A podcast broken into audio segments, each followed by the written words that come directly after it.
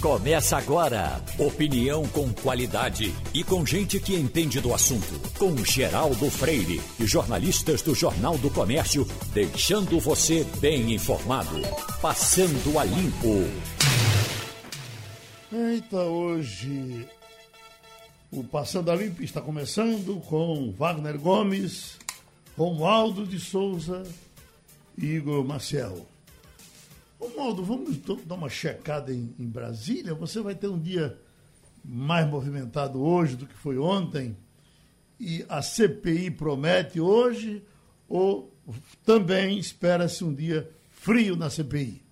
Olha, Geraldo, o dia de ontem foi movimentado, viu? Essa reunião do presidente do Supremo com o presidente da República, na minha avaliação, ela é desnecessária porque não é Fux que vai enquadrar o presidente Jair Bolsonaro. Aliás, se Jair Bolsonaro é imexível, é imbrochável, ele também é enquadrável. Ou seja, usando as palavras do presidente, não tem jeito. Jair Bolsonaro é, faz uma reunião com o presidente do Supremo, no meio da reunião, reza um Pai Nosso para dizer que estava arrependido e sai do encontro sem ter dito absolutamente nada que prove que ele vai ser ou que vai agir diferente do que agiu. Como, por exemplo, ele ataca em público ministro do Supremo Tribunal Federal e pede perdão em privado. Quer dizer, isso aí não tem, não tem nem sentido, é perda de tempo. A CPI tem dois importantes acontecimentos hoje. O primeiro deles é que vai ter o depoimento da Emanuela Medrades, né? Ela é diretora técnica da empresa Precisa Medicamentos aquela que atuou como intermediária para a compra do medicamento conhecido como Covaxin da Índia. Agora, tem um outro fato da mesma forma importante. É que o pastor Hamilton Gomes de Paula tem de prestar é, esclarecimentos e passar por uma sabatina, é, na verdade, não é uma bateria de exames, melhor dizendo, na Junta Médica do Senado Federal. É que ele disse que está com alguns problemas de saúde e alegou esses problemas de saúde para não prestar depoimento na CPI. Tudo bem, a CPI entende. Agora, precisa de um atestado considerado idôneo. E para a CPI, idôneo seria uma junta médica do Senado Federal. Então, então estamos assim, combinado. Tem depoimento da Emanuela Medrades, mas tem também essa junta médica do Senado analisando um pastor, Hamilton Gomes de Paula, que também teria operado na compra do, med do medicamento Covaxin. Aliás, aqui no Planalto, Geraldo, todo mundo agiu para a compra desse medicamento. Enquanto ignorava pedidos de outros laboratórios, juntou-se uma força-tarefa para comprar a vacina da Índia. Ô, Romualdo, você disse bem, quer dizer, o, encontro foi pedido pelo ministro presidente Fux para afiar a relação entre os poderes.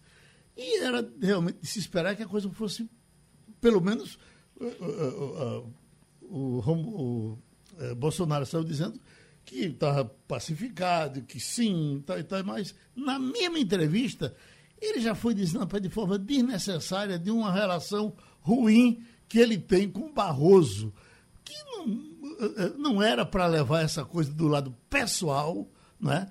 para uma briga de presidente com o ministro Supremo. E depois ficar amolando isso, dizendo isso. A impressão que eu tinha é que quando ele saiu lá do, do, do, do presidente do Supremo, ele já teria amainado essas coisas todas com o restante do Supremo. Mas não, ele insistiu que tem uma, uma desavença com Barroso e vamos ver como é que vai ser isso daqui para frente, né? Olha, Geraldo, daqui a pouco a gente vai conversar com o um advogado trabalhista e eu já antecipo o seguinte: eu vou perguntar ao advogado trabalhista se Bolsonaro é um RPA ou se é um CEO do Brasil, ou ainda se é prestador de serviço ou se é um PJ, porque ele disse que não é servidor público. Ora, se ele não é servidor público, ele é o quê? É o gerentão do Brasil? Ele é o capitão do mato do Brasil? Na prática, o presidente não sabe nem que ele, como presidente da República, é servidor público. Eu não diria número um, porque tem muitos servidores públicos que realmente merecem o título de número um, mas ele é o principal servidor público, sim, e se houver de fato a necessidade de enquadrar enquadrá-lo pelo crime eh, de prevaricação, ele vai ser enquadrado porque ele é servidor público. Agora, tem uma conversa do, vazada do, do, do, celular do cabo com, uh, envolvendo a, a, a mulher do presidente, Michele, com uma participação do reverendo, né? uma coisa meio, meio ruim de explicar. Isso está repercutindo. Deve repercutir hoje na CPI, não. Exatamente. Aí a questão toda é a seguinte: o reverendo é esse mesmo pastor que não está querendo ir à CPI, Hamilton Gomes de Paulo. E aí é bom lembrar, não é, Geraldo?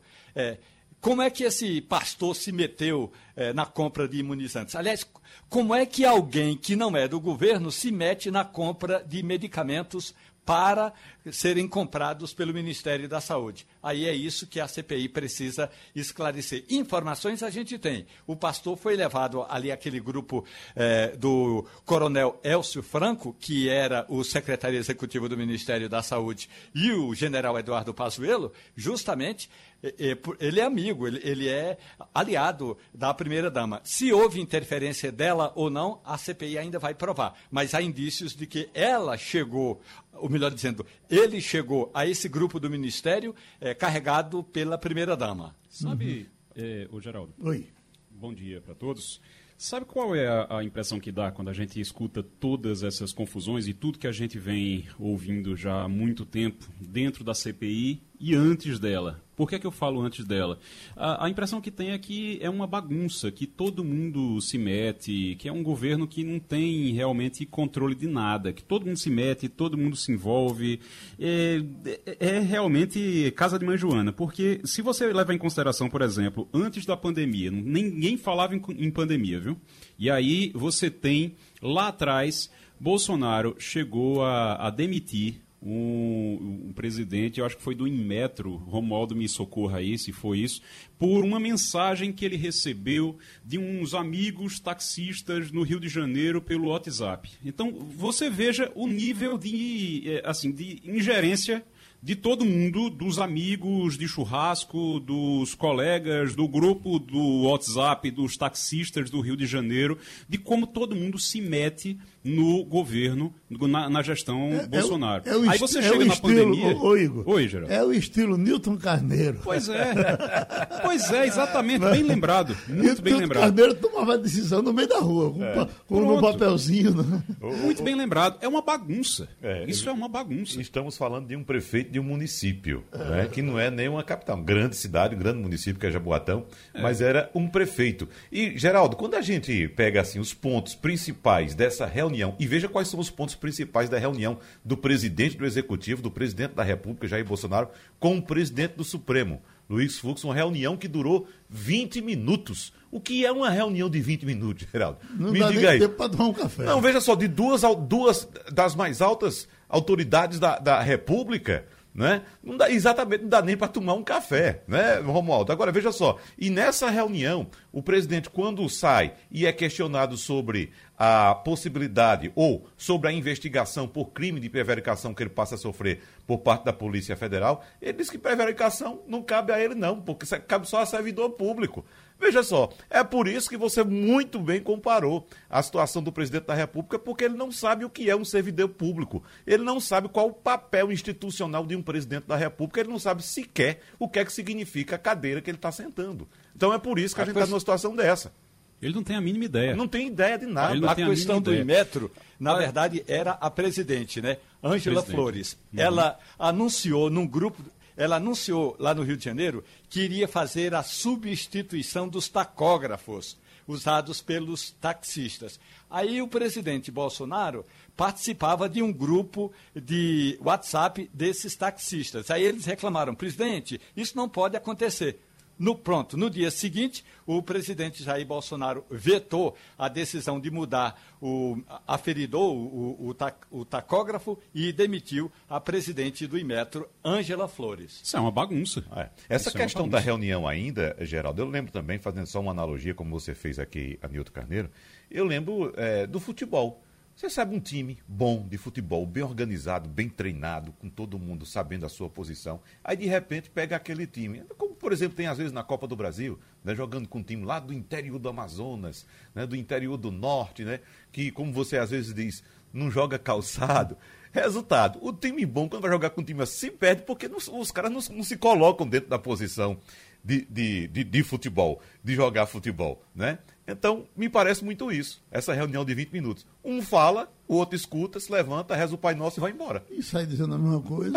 Aproveita reza na rua é, também. É, exatamente. Agora, Romualdo, eh, não discutirei 2022 porque estão querendo uh, uh, usá-lo como a terceira via, o presidente do Senado, Pacheco.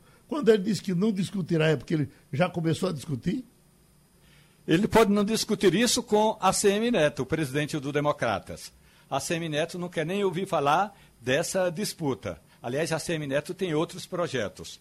Aliás, o, o, o Democratas eh, tem outros pré-candidatos à presidência da República e um deles é o governador de Goiás, Ronaldo Caiado.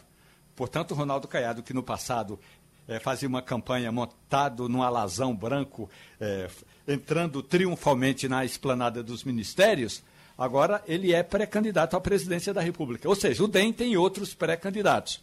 O uma caso do né? presidente do Senado é que ele recebeu um aceno por parte de Gilberto Kassab, o presidente, o manda-chuva do PSD. E aí é outra história. Quando Rodrigo Pacheco diz que não vai discutir as eleições, ele tem uma certa razão, porque é muito cedo para se falar nisso agora. Agora, o mesmo Rodrigo Pacheco, que agora não quer discutir eleições, ele estava no MDB, não é, Geraldo? Ele era deputado federal do MDB e pediu a legenda para ser candidato a senador da República e o MDB disse que não daria. Então ele correu para os braços de ACM Neto e disse: presidente, eu quero concorrer à cadeira de senador da República. Aí o, o mesmo argumento apresentado pelo MDB foi de ACM Neto, mas você vai disputar com a, a ex-presidente da República? E aí Rodrigo Pacheco disse que faria uma campanha para é, derrubar, para é, vencer é, Dilma Rousseff. E venceu Dilma Rousseff. Então, hum. Pacheco agora está junto, muito próximo é, com o presidente do PSD. E aí, quando ele diz assim, olha, eu não quero discutir isso agora, mas a gente sabe que ele já está, sim, já discutiu e já está é, trocando é, figurinhas com possíveis aliados. E aí já vou antecipar aquilo que eu vi de uma pessoa muito próxima eh, de uma dessas reuniões. O sonho de consumo de Rodrigo Pacheco é ter como vice o ex-juiz Sérgio Moro. Ô, Romualdo, eu não diria nem que ele está meio certo. Eu diria que ele está totalmente correto em não confirmar uma candidatura agora, até porque ele é presidente do Senado. Nós sabemos que há uma CPI no Senado em curso, ele deve decidir sobre a prorrogação da CPI a qualquer momento. E outra coisa, se por acaso ele declara é, candidatura à presidência agora, tudo que ele fizer no Senado vai ser colocado como um candidato à presidência da República e não como presidente do Senado. Então faz muito bem Rodrigo Pacheco tomar essa decisão agora, levando-se em consideração que eu acredito que Rodrigo Pacheco é sim candidato à presidência da República. Como você bem disse, Romualdo, Gilberto Kassab está uh, tentando convencê-lo a, a se filiar ao PSD. Gilberto Kassab também está com outra carta na manga para São Paulo, que é o ex-governador Geraldo Alckmin, como candidato a governador de São Paulo. E Gilberto Kassab quer agora sim transformar o PSD, o partido dele, o PSD, num grande partido, lançando um candidato forte ao governo de São Paulo e um candidato forte à presidência da República, Geraldo. Kassab Agora... não era base aliada até um dia desse, não, Romualdo?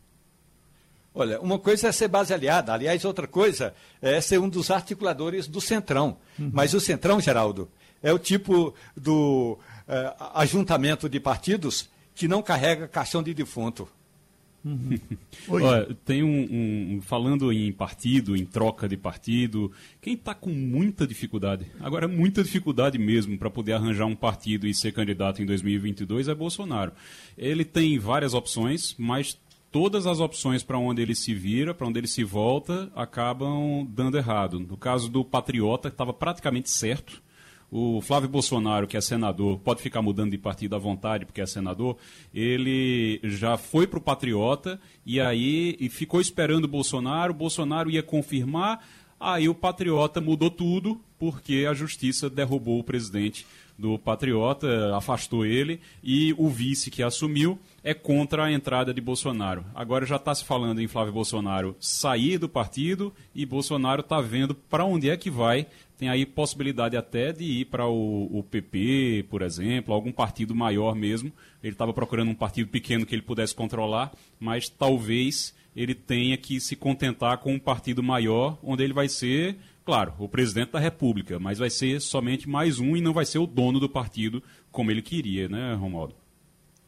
E aí você se lembra que o presidente da República tem prazo de, para se filiar. Mas esse Bolsonaro é o mesmo que no passado tentou, sem sucesso, criar um partido político, porque ele achou que a popularidade dele, o prestígio dele seria suficiente para criar o partido. E acabou que não deu certo, até porque muita gente que estava com ele e que continua com Bolsonaro já estava afiliada a outra legenda, o que é impossível você ser filiado a um partido e assinar a ficha de criação de outro partido. Portanto, já começou a fracassar por aí, a naufragar essa proposta eh, de criação de partido nesse início, aí quando o presidente Bolsonaro viu que não ia conseguir as assinaturas necessárias. Outra manchete de hoje, Igor Marcelo.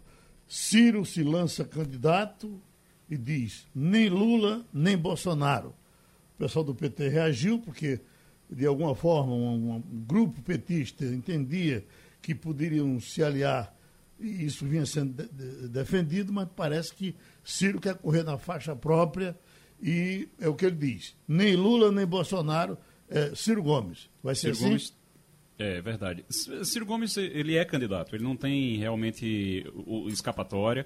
É o momento dele, é o momento. E ele está vendo uma oportunidade, ele está vislumbrando uma oportunidade. A oportunidade é exatamente a polarização entre Lula e Bolsonaro. Por que é uma oportunidade para o Ciro Gomes. Porque Bolsonaro, ele está numa, numa decadência, ele está caindo, decadência que eu digo em relação à popularidade.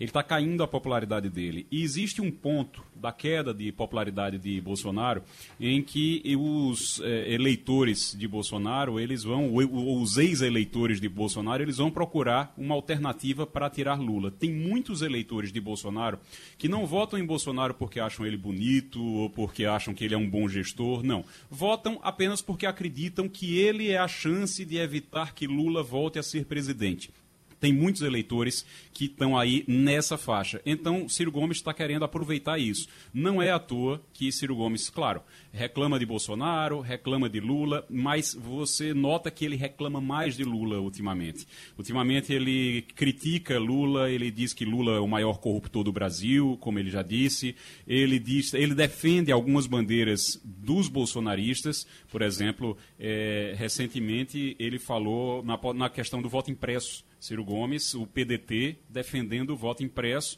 para ver se puxa ali aqueles eleitores de Bolsonaro e aqueles eleitores que querem alguém que consiga bater Lula, que consiga derrubar Lula. E, além disso, o Ciro Gomes viu uma oportunidade porque todo mundo sabe que, se for Bolsonaro e Lula, é uma polarização, é uma disputa realmente que vai ser muito grande. Mas qualquer um que vá contra Lula ou contra Bolsonaro no segundo turno, se um dos dois não for para o segundo turno, tem uma chance muito grande de virar presidente da República por causa da rejeição dos dois. A rejeição. Essa de Bolsonaro e de Lula é muito alta. Essa lógica tem bastante sentido, que quando a gente pega as últimas pesquisas, uh, Igor, Geraldo e Romualdo, a gente percebe que, por exemplo, Lula está na dianteira com cerca de, 30, de 32% a 35%, dependendo do Instituto.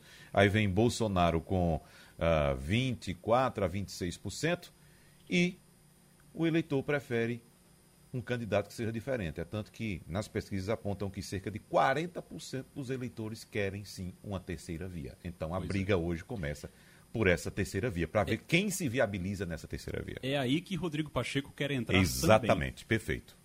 Passando a limpo, nós estamos com o doutor em Ciência Política Internacional, Thales Castro. Doutor Thales, aos poucos os monturos vão pegando fogo por aí afora. No caso da África do Sul, que parecia até vir com uma certa tranquilidade por um bom tempo, mas no fim de semana prenderam o ex-presidente Zuma, talvez em razão disso. As confusões cresceram pela África do Sul. Uh, a informação de hoje é que de ontem para hoje mataram 32 pessoas nos confrontos de rua. Isso na África do Sul. Muito bom dia, Geraldo Freire, bom dia a todos os ouvintes da Rádio Jornal, um prazer estar aqui de volta. Pois é, o mundo está em ebulição. Na África do Sul, o ex-presidente Jacob Zuma ah, recebeu uma sentença pouco mais aí de uma semana e meia, duas semanas, de prisão, onde ele, já com seus 79 anos, iria cumprir é, algo em torno de 15 meses, e desencadeou toda uma série de protestos bastante agressivos em toda a África do Sul. Jacob Zuma era um líder muito carismático e tinha realmente o apoio das massas. E ao, digamos, o que se escuta a boca pequena, vindo lá da África do Sul, das suas principais cidades, Pretória, Joanesburgo, Estado do Cabo, de que o vice-presidente do Jacob Zuma, que é o atual presidente, o Cécil Ramaphosa, de alguma maneira teve direto ou indiretamente algum papel na queda do presidente e, obviamente, na sua prisão. O que acontece é que isso desencadeou e vem desencadeando protestos extremamente agressivos, com mortes, com prisões, muitas das quais arbitrárias, e realmente isso torna um país um caldeirão. Não é de hoje que a África do Sul, depois da passagem do grande Mandela, né, prêmio Nobel da Paz, né, que foi o primeiro presidente negro né, no, no regime aí pós-apartheid da África do Sul, uh, depois do rico legado de Mandela, a África do Sul parece que vive um momento muito constante de instabilidade. Então, o presidente, parece-me atual, né, Cecil Ramaphosa, não está conseguindo conter essas manifestações e, obviamente, a África do Sul é, vive um futuro muito incerto, né, com uma série de problemas socioeconômicos e também agora com essa crise é, político-jurídica a partir da prisão do ex-presidente Jacob Zuma. Agora, o que acontece... E, e Zuma, Zuma, Zuma, era uma herança de Mandela, né? Apoiou, inclusive, Mandela, inclusive, apoiou, eh, eh, na hora de sair, apoiou Zuma, né? Exatamente, exatamente. Depois de Mandela, você teve o Thabo Mbeki, foi um presidente é, de pouca expressão política, mas conseguiu terminar mandato, né? E depois veio o Jacob Zuma, que é, tinha, obviamente, grande apoio do, do ex-prêmio Nobel da Paz, o grande Nelson Mandela. O que acontece é que a política sul-africana, ela espelha, em grande medida, as fraturas sociais de vários países africanos.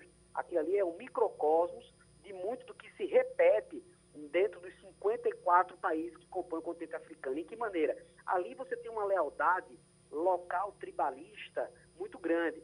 Então, quando um presidente de um determinado, de um determinado grupo étnico é eleito, ele é, canaliza toda uma, uma veia de trocas, né, de simbiose com essa, esse grupo étnico, né? E, obviamente, isso gera também satisfação dos demais grupos étnicos. Nós não temos a, a compreensão clara disso, porque nós não temos a nossa formação social, a nossa formação antropológica e histórica a partir dessa configuração. Mas na África do Sul tem isso. Então, também, Geraldo, hum. o que explica essas manifestações todas e essa, e essa fratura profunda é uma identidade arraigada a partir desses grupos étnicos com a sua localidade pronunciando à frente e acima dos demais. Então é como se nós disséssemos, eu sou aqui de Caruaru, eu sou de Recife, e ser de Recife Caruaru implicaria uma fratura tão grande que nós geraríamos bastante antagonismo, rivalidade, inflamação ou até mesmo violência a partir desses nós, desses nossos dois grupos étnicos, de maneira figurativa falando, figurativamente falando. Igor Marcel? Professor, é, no caso, muito bom dia para você. É, no caso de Cuba, a gente viu o, a gente vê que estão acontecendo protestos no país, na ilha. Uhum. A gente tem acompanhado é, que as redes sociais foram bloqueadas, né? Você, a gente, eles simplesmente bloquearam redes sociais para evitar novos protestos. Mas é como se a, o, o tempo que ficou com as redes sociais liberadas ali plantou uma semente tem como, claro, sem violência, mas é, sem, sem que se apele para violência, para é, colocar as pessoas, obrigar as pessoas a voltarem para casa. Tem como controlar, como o governo cubano controlar isso lá, ou realmente é algo que eles vão ter que negociar? Olha, eu acho que o, o presidente, o Miguel Dias-Canel, que está no poder desde 2018 de maneira plena, é, ele vai precisar negociar. É claro que ele vai utilizar dos aparelhos, dos institutos aí é, autoritários para simplesmente cortar a rede de acesso na toda a ilha, como está acontecendo agora. Ou seja, a internet caiu né, por inteiro. Mas, obviamente, a mensagem já foi passada para o mundo todo, sobretudo através da cobertura de grandes canais de informação como a Reuters, como a France Press, que estão na ilha reportando as agruras sendo vivenciadas pela população cubana. E quais são as bases desse protesto? Primeiro que na, na ilha, em várias cidades ah, de Cuba, você tem quase que diárias faltas de energia elétrica. Isso é um transtorno para a população. Segundo, os números estão sendo manipulados e maquiados para demonstrar que a, a, a mortandade não está atingindo de maneira brutal é a ilha de Cuba. Sobretudo porque o regime castrista uh, colocou que a sua a vacina, a chamada soberana, era eficaz, quando na verdade não se tinha comprovação científica nenhuma. Na verdade, ela não tinha uma abrangência internacionalmente verificada, né, é, cientificamente provada de cobertura. Ou seja, uh, você tem manipulação dos números, você está tendo um impacto brutal na ilha. Eu acho que são os maiores números de mortandade em todo o Caribe, uh, são cubanos. Né? Então, essa é a segunda base de protestos lá da população. A terceira base de protestos da população é com relação ao racionamento de alimentos. Cuba vive há décadas um processo de racionamento de alimentação. Isso é dantesco. A população chega a um ponto de não aguentar mais, não tolerar mais ficar vivendo sobre aqueles, aquelas, é, aquelas tarretas, como se diz em espanhol, seja aqueles boletos que você troca aquilo por alimentos mínimos, que são geralmente uh, dados de maneira muito escassa para a população. E por fim, você tem o Brado, que surgiu com o rapper, né, o Osbordo, né, que chegou a ser preso e liberado agora em abril, que ele está sendo o porta-voz, utilizando a sua música para pedir naturalmente liberdade política. Né? É, o que acontece é que Dias Canel não é fruto originário da revolução lá de 59 com Fidel Castro. Ele já é uma terceira geração. A segunda geração seria do seu irmão Raul. Né? Então você se distancia muito daquela legitimidade originária do processo revolucionário castrista de Guevara e Fidel Castro lá em 59. Então você tem uma, uma, um, um, um, desplaçamento, como se diz em espanhol, ou seja, um descolamento da figura histórico-carismática e faz com que ele talvez não consiga é, naturalmente conter essas manifestações todas. A população clama de forma legítima por liberdade, por alimentação, por ah, ah, providências mínimas de sustentação é, socioeconômica. Wagner?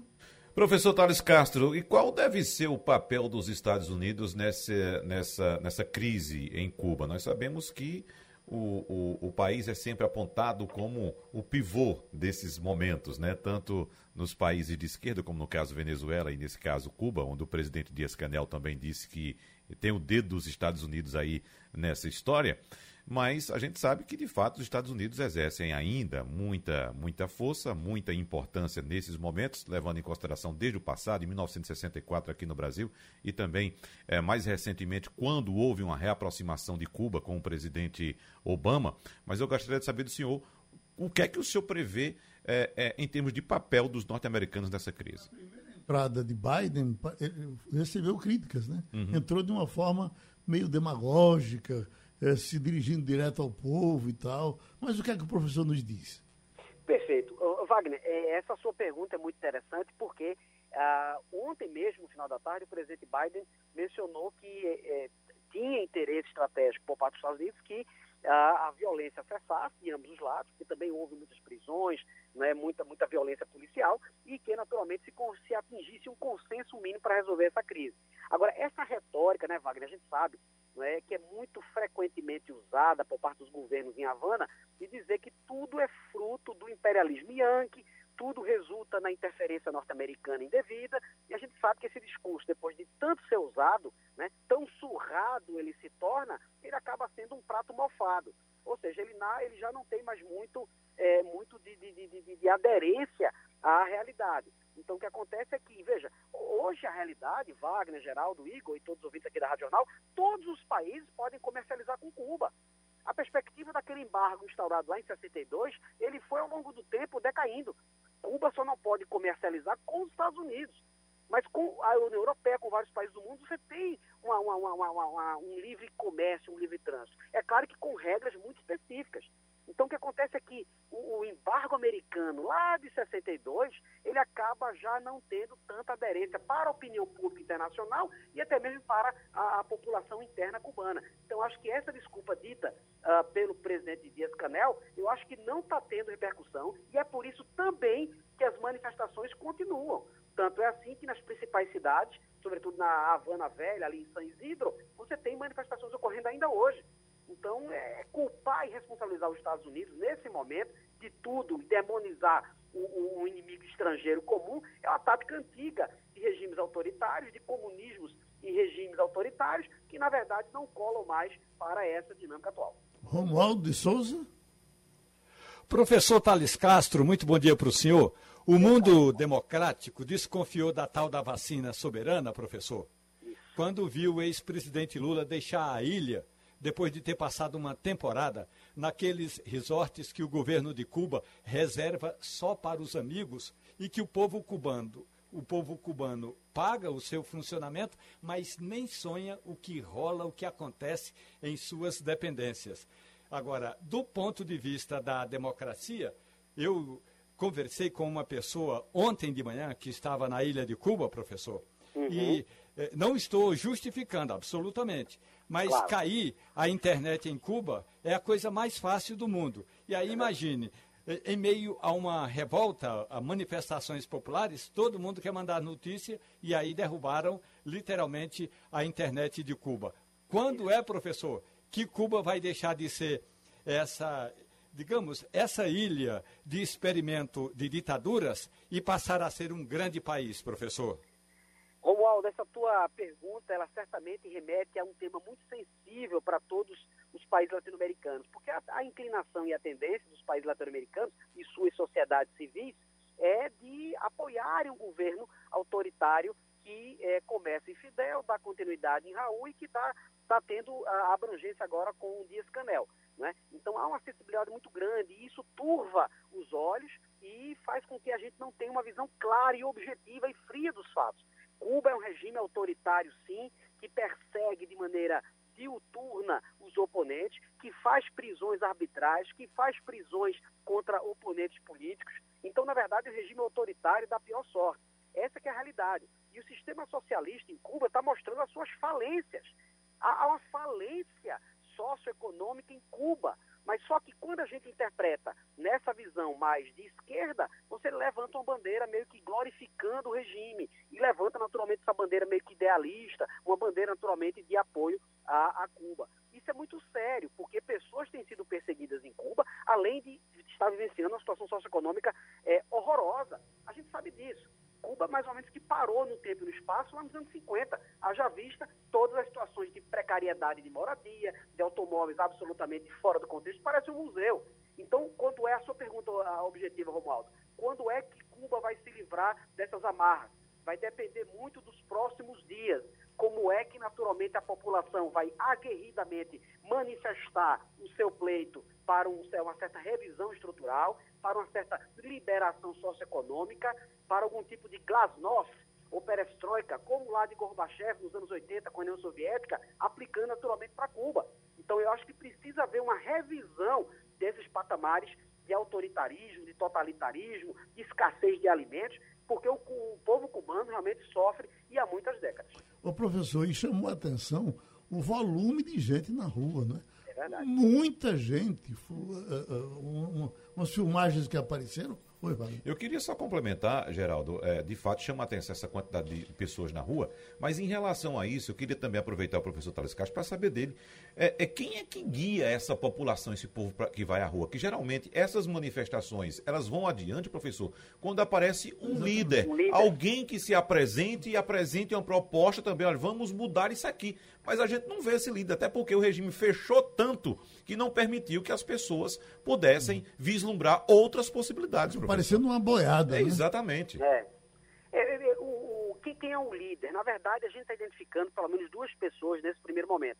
A própria Yannis, Yannis, que visitou Recife, foi muito mal recebida quando aqui esteve, a blogueira cubana, né, que já vinha há mais de, de sete, sete, oito anos denunciando aí as, as, as vicissitudes vivenciadas na ilha. Ela é uma, uma, uma, uma, uma referência importante essa, desses movimentos. E também o rapper, o rapper que foi preso, e tem uma foto dele lá de abril agora desse ano, onde ele conseguiu é, é, se soltar com as, é, as algemas no seu punho, e aquela foto é muito emblemática. A gente sabe que Cuba vive de símbolos, de fotos, de imagéticas. A própria foto do, do Che Guevara é muito marcante para toda a esquerda latino-americana. Eu acho que essa foto do rapper mostra uma certa liderança né, naquilo que a gente poderia chamar de um, de um, de um, de um líder orgânico né, que contamina naturalmente essas populações. Então, é, é essa, essa, esse, essa manada de protestos ela foi possível num momento raro, numa janela de oportunidade em que as mídias sociais, a, a rede da internet estava funcionando de maneira plena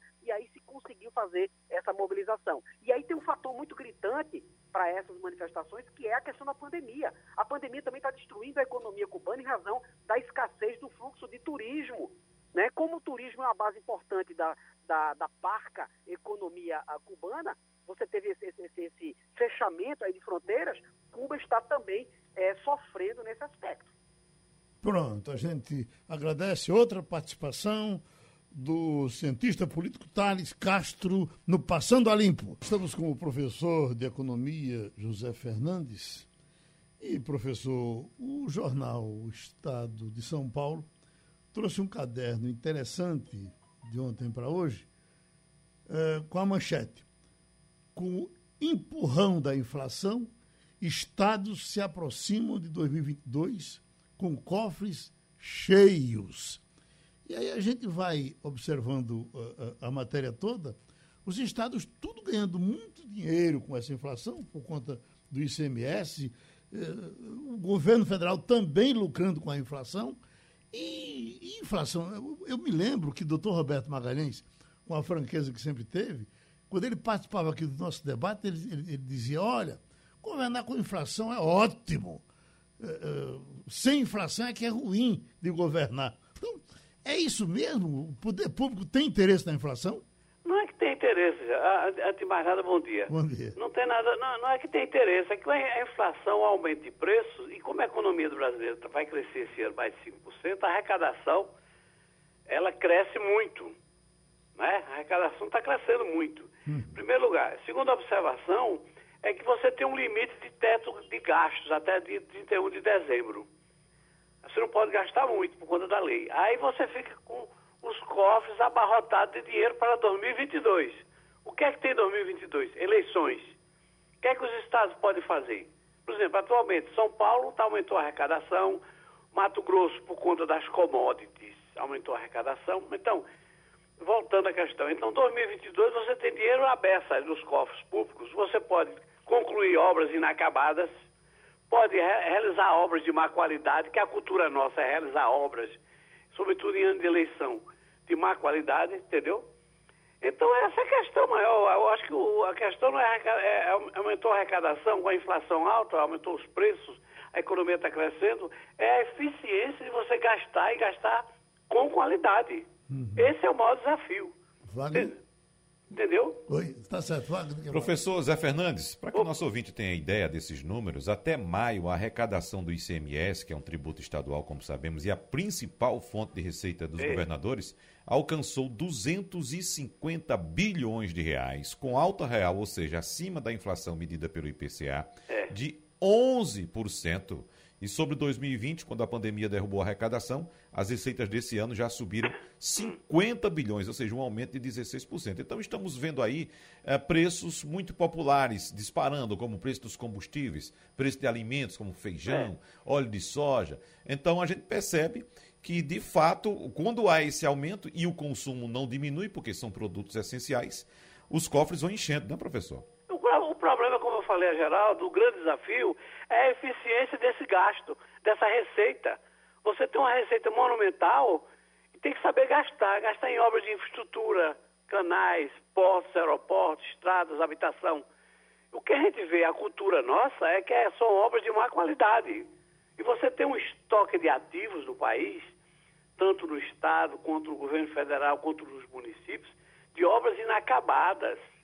Muitas obras dessas de má qualidade, outras de qualidade, você tem esse grande desafio.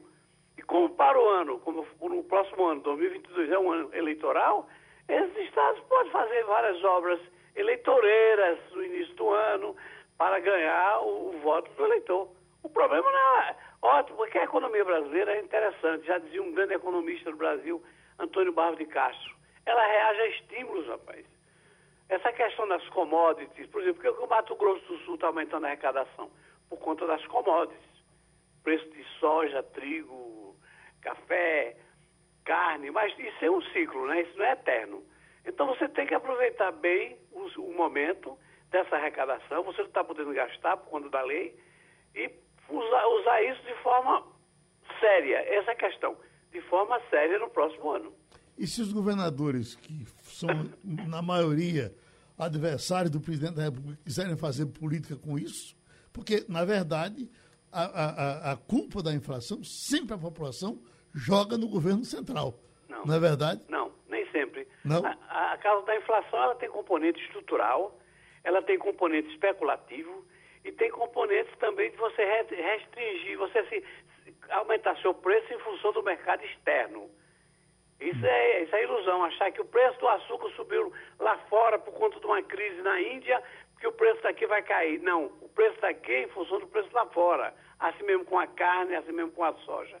Essa é a, essa é a linha atual do, do mundo atual. É, é o senhor está perfeito do ponto de vista técnico, professor, mas é. o que Geraldo quis dizer é que uhum. a percepção da população, de uma maneira leiga, evidentemente, é de que a culpa da inflação é do presidente da República. É do governo federal. É do governo federal. É, a má condução, a má condução da política brasileira também é uma componente considerável, né? Uhum. Porque realmente, quem, quem, é que, quem é que sofre com a inflação? O pobre pobre que ganha um salário, salário mínimo e meio, essa aqui, isso é obviamente uma constatação é, consensual. Que, que, agora, se o governo federal gasta mal, cria cargos e mais cargos, isso é um, um erro. Por exemplo, o governo Bolsonaro transformou o Ministério da Saúde num, num bloco de militares, de gente demais, cria cargos e mais cargos. Então, esse, essa é uma culpa. Né? Quando consegue isenção fiscal para grupos poderosos como as montadoras, isso também é uma culpa da inflação. Isso, uhum. também, isso também rebate. Lógico. A má condução. Se você tem um governo federal que usa bem as obras com seriedade, isso é, esse, é o, esse é o grande desafio, né? Uhum. Mas você cria cargos e mais cargos. Prefeituras que criam vários cargos comissionados, sem, comissionados sem necessidade. Então, tudo isso rebate na alta de preços do país. Vamos fechar, Igor. Professor, a gente, é, muito mudinha para o senhor, a gente está acompanhando uma perspectiva, e essa perspectiva inclusive vem aumentando, de melhora na, nos números em relação ao PIB, por exemplo, mas, então a gente tem números indicadores que são bons até o final do ano, mas também tem um, indica, um indicador de aumento da inflação. E do desemprego. E do desemprego, exatamente. A, a, quando a gente vai, coloca na balança é, um acaba não valendo a pena por conta do outro? Veja mesmo, o país vai crescer, vai. O desemprego vai continuar no patamar elevado? Vai. Essa taxa de quase 15% de desempregos do IBGE, se você levar em conta aquelas pessoas que desistiram de procurar emprego, empregos, ela vai ficar em torno de 20%. Então nós vamos continuar com uma alta de preços, essa alta de preços ela é dentro de, um, dentro de uma conjuntura de insegurança que a gente está vivendo, e os, e os grandes empresários, os grandes produtores, os grandes intermédios se aproveitam disso para aumentar os preços. Isso é clássico.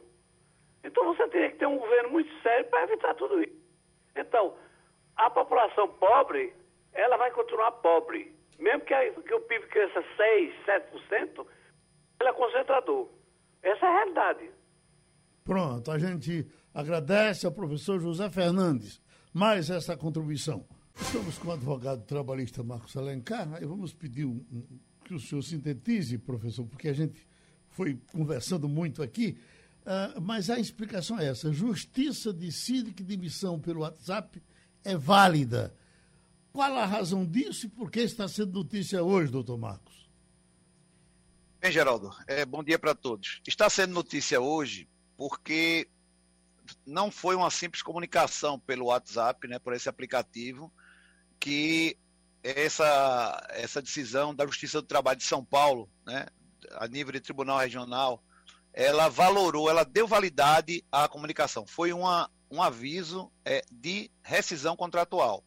Então, a, a, empregada de uma, de uma escola recebeu o aviso que o seu contrato estava rescindido pelo WhatsApp. E ela foi para a justiça questionar sobre a validade disso. E aí o tribunal da segunda região, porque São Paulo são duas regiões, 15 e segunda, disse que a mensagem pelo WhatsApp é um meio formal, é um meio legal e é considerado é, como válido. Então isso aí, por ser uma... A, novidade foi essa, de um assunto tão sério ter sido aceito é, de se tratar via WhatsApp. A justiça já tem outros pronunciamentos dizendo que a comunicação pelo WhatsApp ela é válida. Ela é um meio de comunicação como outro qualquer. É um meio eletrônico como outro qualquer. Mas a novidade dessa decisão é essa aí. É por conta da gravidade do assunto que foi tratado. E o senhor entende que isso vai prosperar daqui para frente ou o pessoal vai botar o pé em cima? Olha, a, tendência é que isso continue sendo aceito. Cada vez mais nós estamos nos inserindo nos meios digitais.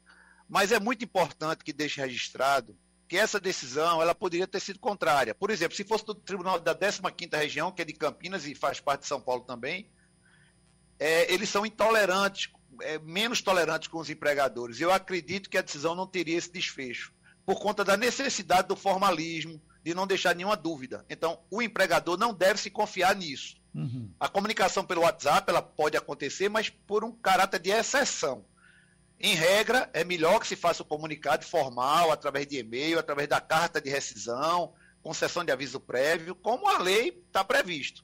Né? Uma simples mensagem de WhatsApp ela tem seu valor, mas eu acho muito arriscado usar esse mecanismo, podendo ser usado os outros meios mais formais que você terá uma maior segurança jurídica. Agora, que mal faz se o meu patrão está me ouvindo lá e não gostar e disser, Geraldo, vai embora e está tudo resolvido, fim de papo. Procure, procure o departamento, o departamento financeiro. Pois é, houve uma, um julgamento, Geraldo, na semana é, passada, é, de um empregador doméstico ser condenado ao pagamento de indenização por dano moral à sua empregada, porque ele deu um bom dia no WhatsApp e disse: Bom dia, a senhora está demitida. Não houve nenhum, não foi destratado ela, não houve nenhum, assim, nenhum desrespeito. Uhum. Mas a justiça entendeu que aquela comunicação tinha sido de forma inoportuna, deselegante, que é, entendeu que isso aí violou né, a integridade moral da empregada. Então, é como eu disse, nós ainda estamos num momento de muita adaptação. Eu não vejo dano moral nisso algum. Uhum. Porque se nós é, considerarmos a construção civil, as indústrias, são muitos os empregados que chegam de manhã cedo para trabalhar e são informados de que, infelizmente, ele foi demitido.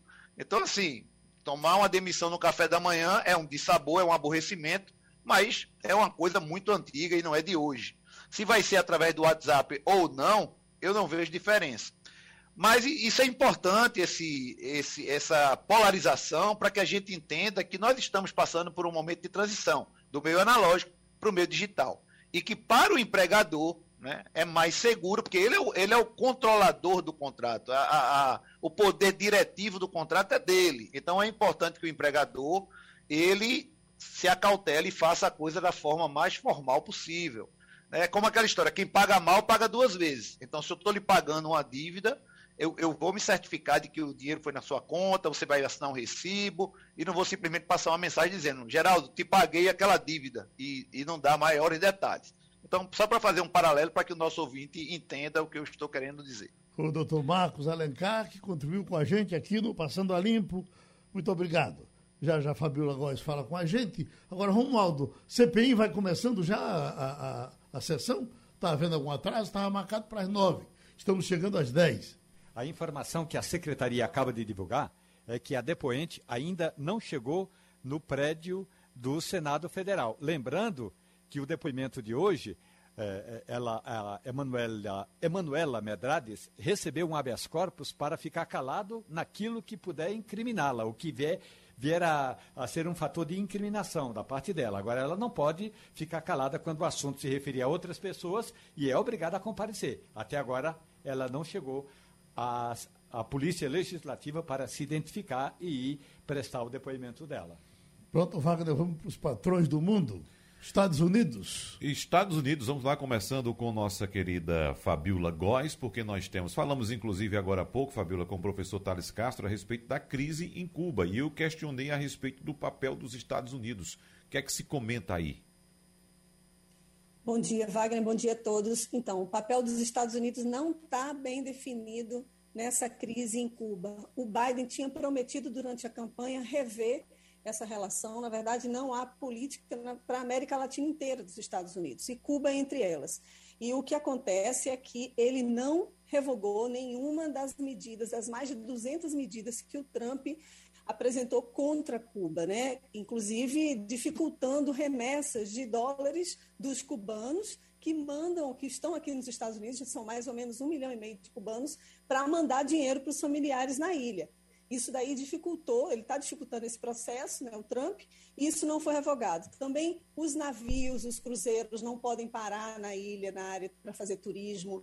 Então, tem uma série de medidas que o Trump é, manteve. O, na época do Obama houve, houve uma flexibilização, né? o Biden era vice, mas mesmo assim até agora não há nenhuma sinalização. O Biden, como vocês falaram há pouco, o professor, ele se pronunciou né, pela primeira vez, ele se pronunciou no próprio domingo sobre esse, na verdade ontem, né, depois do, dessas manifestações no domingo, dizendo, ficando do lado do povo, da democracia, e não só o Biden, mas também organismos internacionais, a OEA também, o secretário-geral se pronunciou dizendo que é preciso ouvir sim a voz das pessoas, é, tentar assim, uma abertura democrática naquela ilha. Então, tem uma repercussão internacional e aqui também nos Estados Unidos o Biden tem se pronunciado. E parece que está havendo passeata por aí também, em Miami estaria havendo passeata de cubanos, porque tem, acho que tem mais cubano em Miami do que em Cuba, né?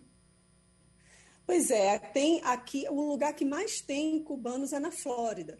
Depois é Califórnia, Texas, Texas Nova York. Então tem uma, um grande número, né? E eles estão se mobilizando por quê? Porque cortaram né, a internet em Cuba. Então o acesso da população para para telefonia móvel não existe.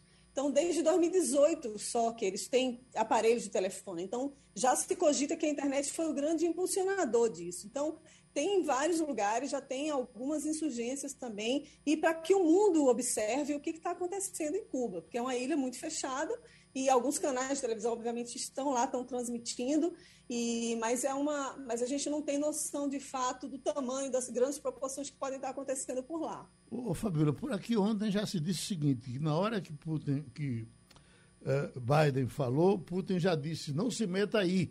É, é, é isso, eu, às vezes eu penso que o cara está em casa e diz, ó, a gente já sabe que, que o outro vai ser contra, vamos dizer que ele é. Mas isso é verdade? É, é, repercute aí a, a reação de Putin contra Biden, porque teria uh, apoiado o movimento do povo?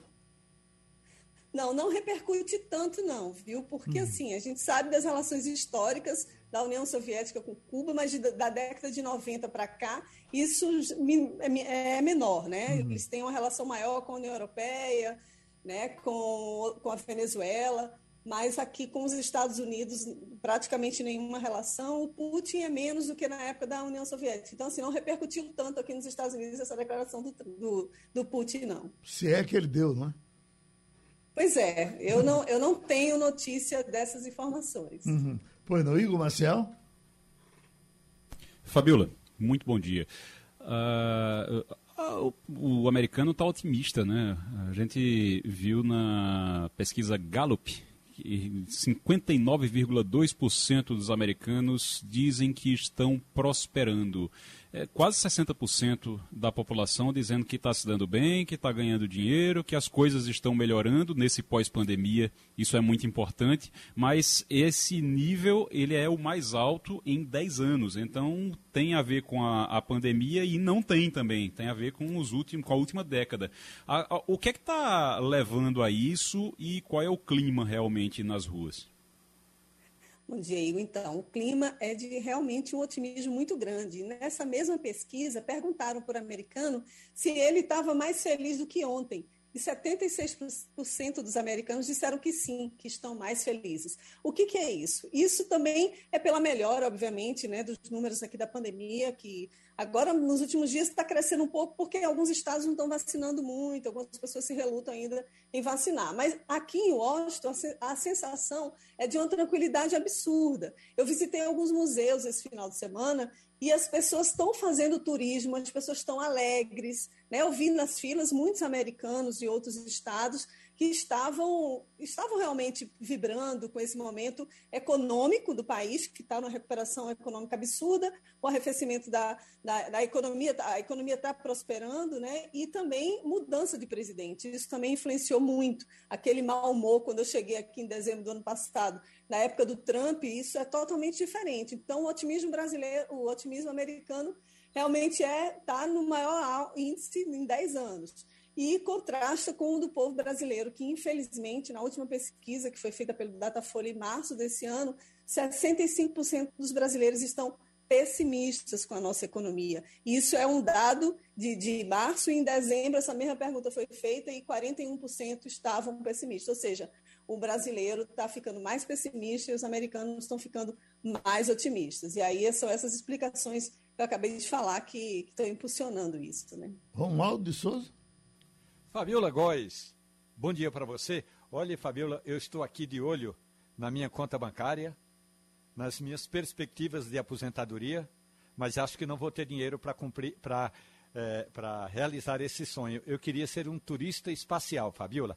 Quanto é que eu deveria ter na conta bancária para pegar uma nave espacial e dar uma volta aí em torno da Terra? Alguma coisa nesse sentido.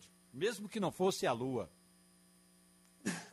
Bom dia, Romualdo. Olha, você vai ter que ter muito dinheiro, porque a estimativa é de 200 a 250 mil dólares, Romualdo, para uma viagem para o espaço, para fazer turismo no espaço a partir de 2022.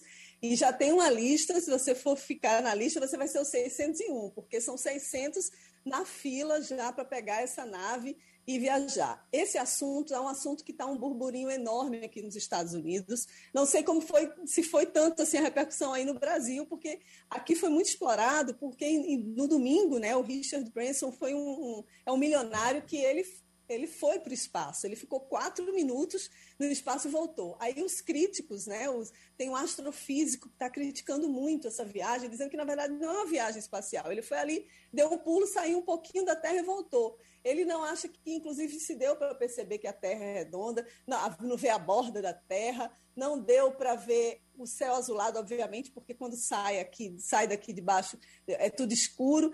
Então, eles ficaram meio que tripudiando. Não só ele, mas tem outro também, astrofísico, que criticou. E não só isso, pelo momento também de pandemia, se gastar tanto dinheiro para fazer turismo espacial, enquanto tem populações que não estão conseguindo se vacinar, como Haiti, Nigéria, menos de 1% da população, alguns países da África estão penando.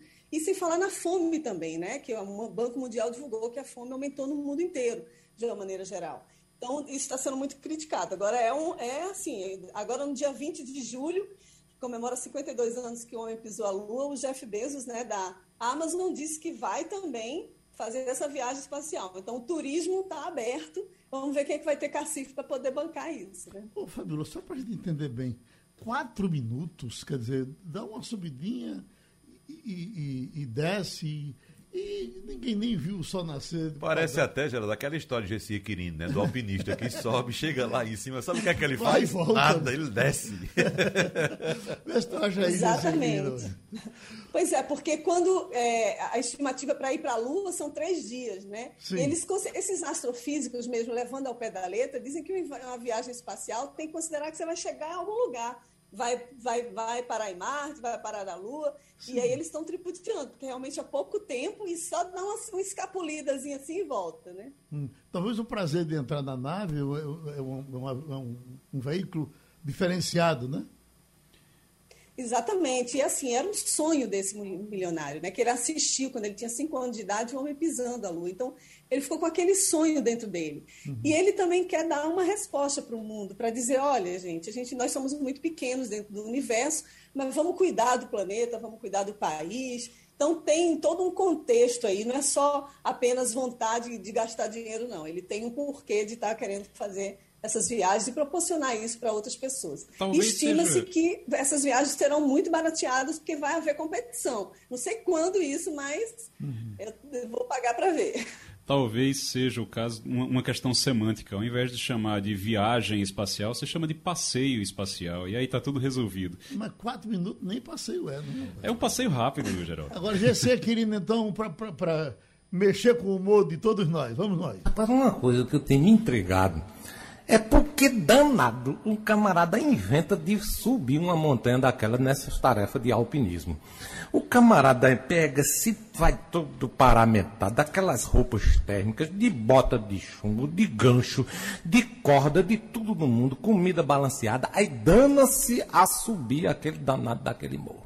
Sobe, sobe, sobe, sobe, sobe, sobe, leva uma câmera, bota a câmera na cara para se filmar Aí diz, estamos a 8 mil pés de altura. Não sinto a ponta do meu nariz. Meus dedos estão necrosados.